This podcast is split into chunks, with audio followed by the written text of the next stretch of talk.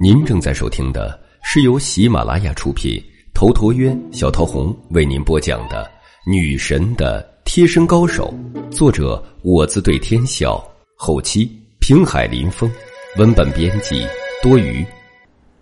第四十集，果然是贱骨头。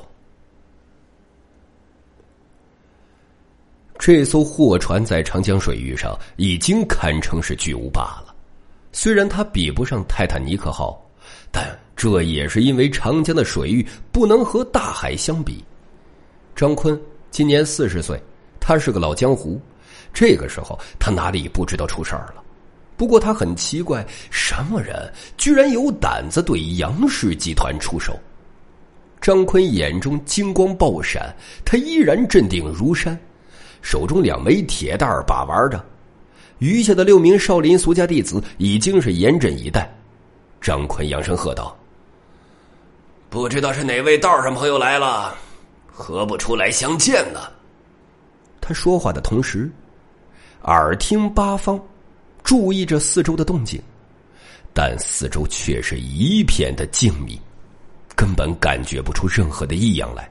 便也在这时，一阵危机感袭来。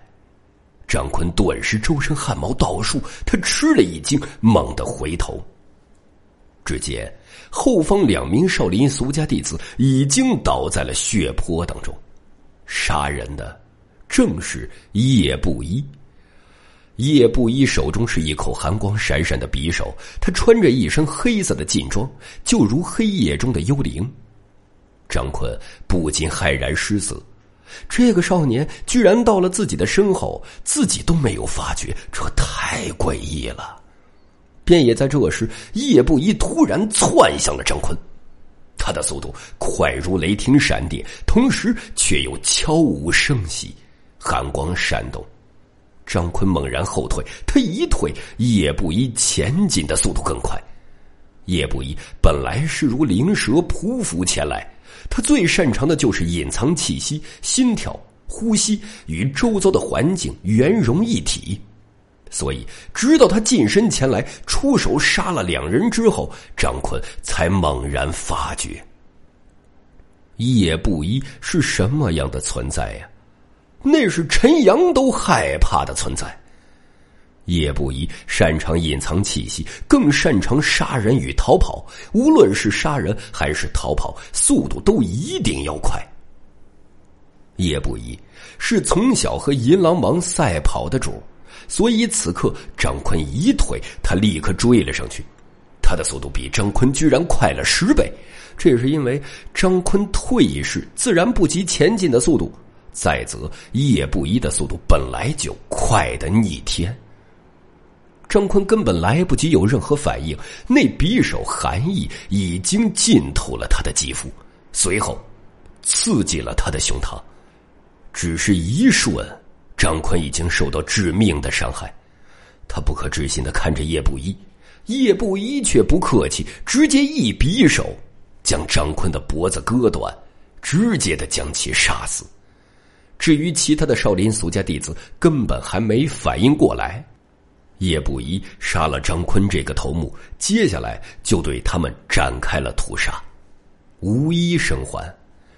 实际上，倒不是说张坤没有用，也不是说少林俗家弟子没有用，主要是张坤始终还是不够镇定。在叶不疑刺杀过来的时候，他如果能够站在原地，不慌不忙的抵挡，那么叶不疑绝对无法杀他。而且，周围的少林俗家弟子也能出手击杀叶不疑。只可惜叶不一一出手，张坤便已胆寒。他一胆寒，死期就到了。凌晨五点，杨凌正在睡梦之中，一阵急促的脚步声将他吵醒，随后便传来管家莫无疑的声音。管家莫无疑是个六十岁的老人，是看着杨凌长大的。杨凌对莫无疑很是尊重。少主，出大事儿了！莫无疑的声音充满了凝重。杨林有起床气，这个时候如果是别人来打扰他，那绝对是雷霆怒火。也只有莫无疑才能让他压制怒气。他便坐了起来。莫伯，进来吧。莫无疑当下推门而入。杨林看向莫无疑，莫无疑一身黑色的长衫，看起来像是古代的人，但这身衣服穿在他身上却是恰如其分。莫无疑的头发已经花白，但他的眼睛很有神。杨林沉声：“出什么事儿了？” 是咱们的明春号，在长江水面上出事儿了。明春号如今已经被毁，所有货物全部的沉入海底，而且货船上的人无一生还。张坤六名苏家弟子、三十二名水手和工作人员全部死了，他们的尸体大部分已经打捞起来了。什么？杨凌顿时如遭雷击，他脸色煞白。到底发生什么事情？少主。具体发生了什么事情，我们还不得而知。杨凌眼中绽放出凌厉的光芒，他身子里蕴含了一股难以掩饰的怒意。什么人居然敢在我头上动土？立刻查，拼尽全力去查！杨凌一向以来是顺风顺水，这件事儿简直就是在挑战他的尊严，而且。明春号给他带来的经济损失也是难以估量的，还有名誉、威严。这件事一出，如果杨氏集团镇压不住，那么其余的货船、水匪就会蠢蠢欲动。杨凌对明春号被毁的事情高度重视。这一天很快就过去了，杨凌派出去的人没有查出一点点的线索，倒是市公安局派了几拨人来找杨林了解情况。杨林又不敢实话实说，因为他还在利用明春号走私呢。杨林恼火到极点，更让杨林恼火的是，又有噩耗传来：长江以南，属于杨凌的江淮码头被人一把火烧了，里面的货物价值数以千万计，而且又有几名少林俗家弟子被杀了。码头上的工作人员一共二十八名，也全部被杀了。简直就是灭门血案，手段残忍毒辣到了极点。就是杨凌也感受到了寒意。这时候，杨凌也很确定，对方就是专门来针对自己的。杨凌想不出这个敌人是谁，他貌似没有跟任何人有深仇大恨呢。莫无疑再次来见杨凌，他提醒杨凌：“少主，您忘了一个人，谁？”陈阳，杨凌蓦然一惊，他终于想起了自己还有这么个对手。原谅高傲的杨凌少主，他下意识的没有将陈阳当成是同等级的对手。你是说，最近这两桩事情和陈阳有关？杨凌眼中闪现出复杂的光芒。除了他和我们有过节。老奴实在想不出还有谁要这么做，但这怎么可能？陈阳还被关在拘留室里。再说，对方下手狠辣，身手恐怖，我不相信陈阳有这样的能力。陈阳的来历成谜，报不准是他的帮手。不过，到底跟陈阳有没有关系？老奴也不敢肯定。目前，最重要的是找到这个凶手。呃，这个凶手行踪诡秘，短时间内想要将他找出来实在是不容易。我们的分舵太多，要防范也很难。而且，少主，如今死的少林俗家弟子不少了。再这样下去，上面永字辈的师叔们怪罪下来，我们也吃罪不起呀。杨凌是眉头紧蹙。那你说该怎么办？他对这个凶手是又愤怒又头疼，愤怒又能怎么样呢？这凶手太狡猾了，实在是找不到啊！杨凌是杨氏集团的当家的，他这个时候必须从全局来展望。如果再任由这样的血腥事件继续发生，那很有可能他辛苦打下来的江山会就此陨落。这是杨凌最不能容忍的。莫无疑沉声说道。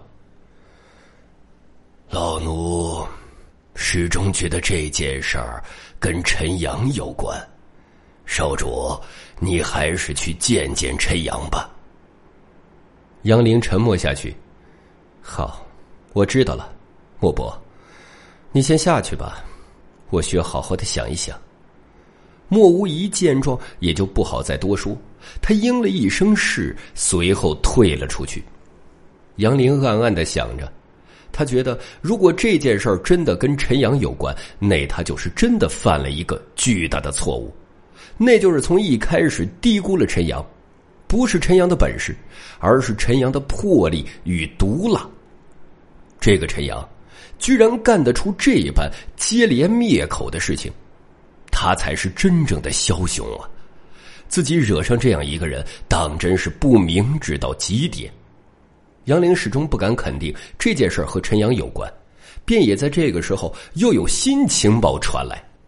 杨氏集团有专门的情报组，情报组叫做暗影，暗影的组长叫做老鹰。老鹰一向都不出现在大庭广众之下，他是最神秘的存在。老鹰给杨凌打来了电话：“少主，根据最新情报，两天前。”陈阳在拘留室里见过了一个神秘的少年，我们这里有派出所的监控视频，我现在传输到您的手上，您可以看一下。杨凌心一紧，他点点头，说了一声好。很快，那段监控视频传了过来。杨凌在见到视频里的叶不一时，立刻就感受到这个叶不一的阴冷与杀意。他几乎是下意识的肯定这两桩血案。就是这叶不一干的，杨林陷入了沉思。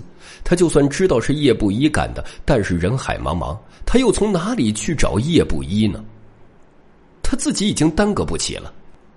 本来对于杨林来说，少林俗家弟子的面子、杨林集团的名声是非常重要的，但现在跟杨氏集团的生存比起来，一切都不重要了。他首先要做的就是不能再让血案发生。杨凌思索了一阵后，立刻有了计较。他打电话给了霍天纵：“霍师傅，麻烦您去转告陈阳，只要他肯罢手对杨氏集团的攻击，我与他之间的恩怨就此一笔勾销。韩家人很快就会出面承认是陷害了他，他也可以出去。